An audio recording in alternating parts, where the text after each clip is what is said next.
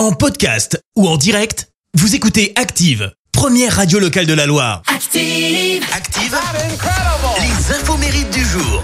Et en ce jeudi 21 septembre, nous fêtons les Mathieu. Côté anniversaire, la fille adoptive de Lionel Richie, Nicole Richie, vient d'avoir 41 ans. Elle a été adoptée à l'âge de 2 ans et elle a un point commun avec le king de la pop. Michael Jackson était tout simplement son parrain, ça c'est la classe. C'est également l'anniversaire d'un enfant terrible ce matin.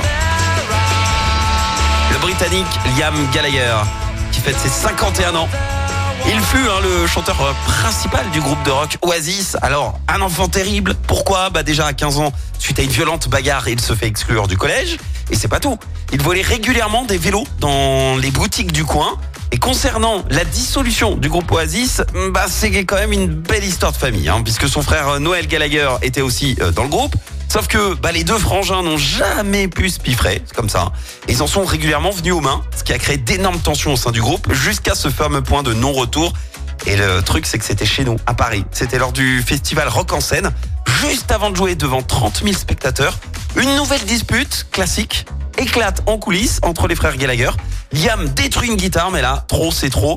Et euh, Noël, il quitte carrément le festival et le groupe annonce sa séparation dans la foulée. Voilà, triste fin pour Oasis. La citation du jour.